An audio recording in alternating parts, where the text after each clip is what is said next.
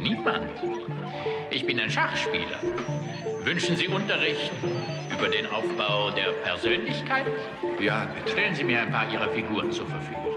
Meine Figuren? In die Ihre Persönlichkeit zerfallen ist. Ohne Figuren kann ich ja nicht spielen. Welche sind Sie?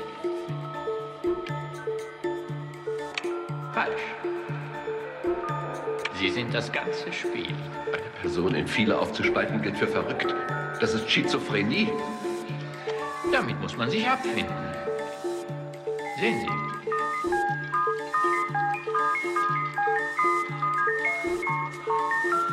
Was für ein Spiel, sagten Sie, sei es?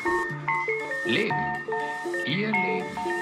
Wir zeigen demjenigen, der das Auseinanderfallen seines Ichs erlebt hat, dass er die Stücke jederzeit in beliebiger Ordnung neu zusammenstellen und dass er damit eine unendliche Mannigfaltigkeit des Lebensspieles erzielen kann.